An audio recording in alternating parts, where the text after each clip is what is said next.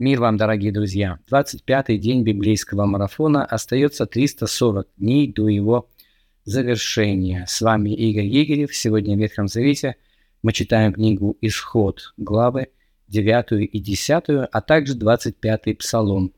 А в Новом Завете 18 главу Евангелия от Матфея, стихи с 1 по 20. В данном отрывке есть очень серьезное учение Иисуса Христа о церковной дисциплине, о том, как поступать, если против вас согрешил брат, ну, соответственно, или сестра.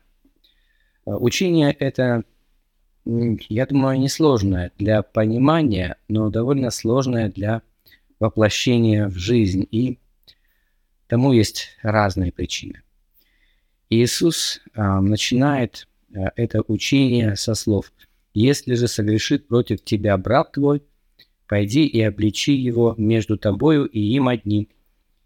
Если послушает тебя, то приобрел ты брата своего. То есть цель вот этого действия является приобретение брата. То есть когда брат грешит против вас, а, то тем самым закладывается а, некое расстояние между вами, как будто бы трещина возникает во взаимоотношениях. И Иисус призывает нас к тому, чтобы мы не бездействовали, чтобы мы были активными в данном случае, чтобы мы не ждали, пока брат осознает свою ошибку, или же а, что проблема это как-то сама собой разрешится и все забудется, а, время лечит в конце концов. Иногда бывает трудно начать этот процесс разговора, примирения с братом, потому что мы можем ожидать какую-то негативную реакцию – на нашу попытку примириться или на обличение брата во грехе. И вполне справедливо, потому что, к сожалению, очень часто реакция бывает именно такова, и нам лишний раз как бы ну, не хочется связываться, что ли. А, и мы надеемся, что все само собой рассосется. И а, часто получается так, что обида, которая была нанесена нам, она по-прежнему остается в сердце, и мы носим ее, и мы пытаемся оправдать ее и э, как бы убедить себя самих в том, что мы полностью правы, обижаясь э, на брата или на сестру. И более того, мы ищем подтверждение своим словам в их дальнейших поступках, как бы становимся более придирчивыми к ним, или же обсуждаем их с другими братьями и сестрами для того, чтобы еще сильнее укорениться в своем убеждении, что мы правы в своей обиде.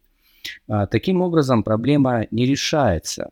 А, Иисус призывает нас к тому, чтобы мы действовали, чтобы мы не ждали, не откладывали на потом, не делали вид, что ничего не произошло. Но если согрешит против тебя брат твой, пойди и обличи его между тобою и им одним. Один на один, без свидетелей, потому что в этой ситуации человеку легче признать свою ошибку. Это не столь э, травматично для его самолюбия. А, а если не послушает, что делать дальше? А, Христос говорит, продолжайте действовать.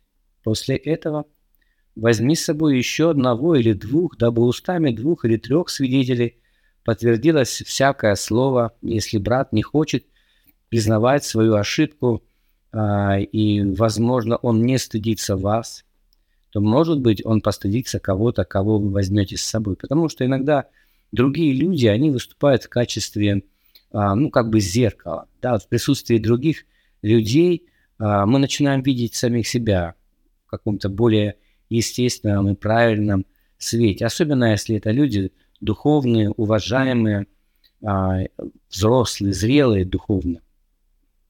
И в этом случае даже, даже просто их присутствие, они могут ничего не говорить, а просто присутствовать при этом разговоре и помочь тем самым для разрешения а, какой-то внутренней проблемы.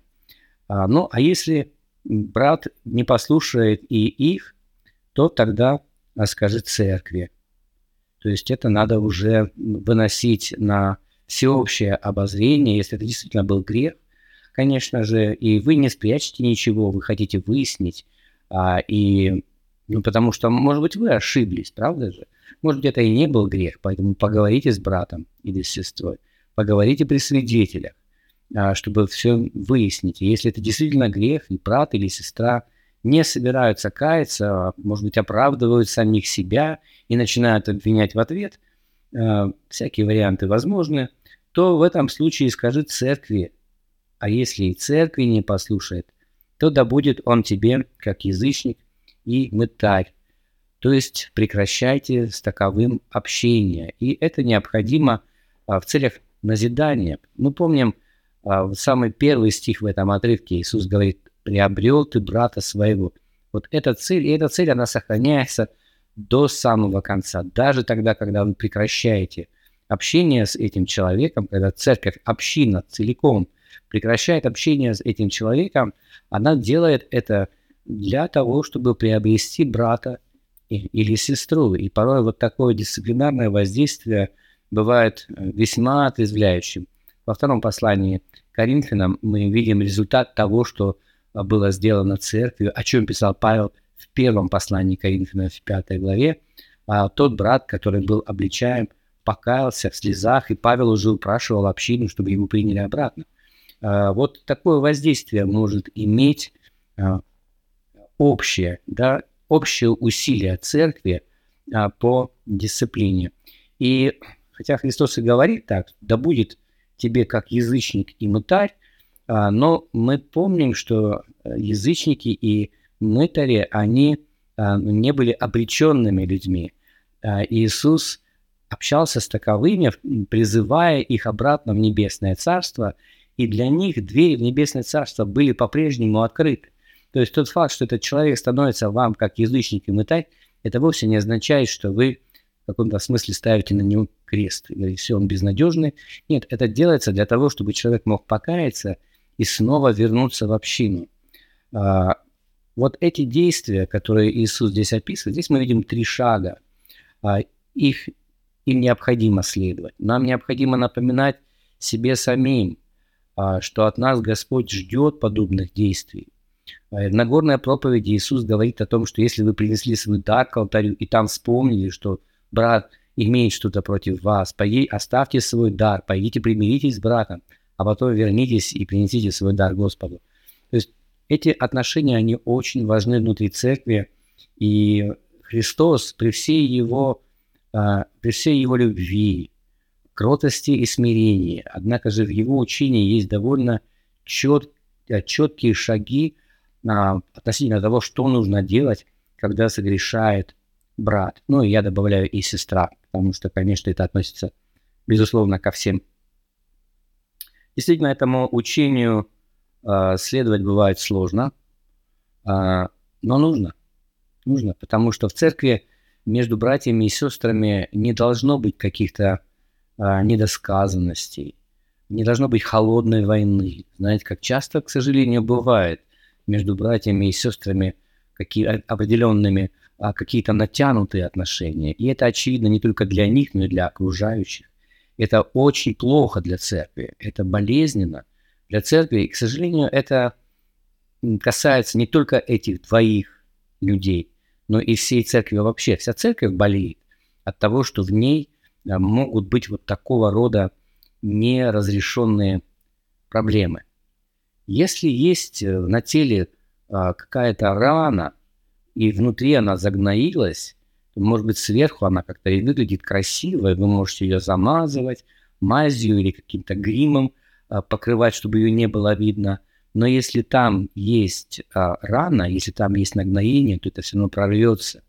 И последствия могут быть только хуже.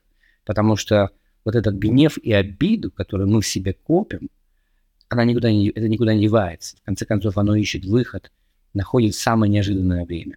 Самый неожиданный момент а, вы можете разразиться а, каким-то гневом, а, поступить так или же сказать нечто такое, чего вы будете сами потом стыдиться. Поэтому не надо доводить до этого, разрешать проблемы сразу же по мере их возникновения. Сделайте все возможное от вас, чтобы быть в мире со всеми, пишет апостол Павел в 12 главе послания к римлянам. Понятно, что не всегда это зависит от одного человека, требуется э, согласие, требуется два человека, чтобы наступило примирение, но вы со своей стороны Сделайте все для этого возможно. возможно. Давайте прочтем наш сегодняшний отрывок из Евангелия от Матфея, 18 глава с 1 по 20 стих, также две главы книги «Исход», 9 и 10, и Псалом 25. Обратите внимание на вопросы, которые я, как обычно, прилагаю к своему видео. Задавайте ваши собственные, комментируйте и подписывайтесь на наш канал «Библейская среда». И пусть Господь благословит вас.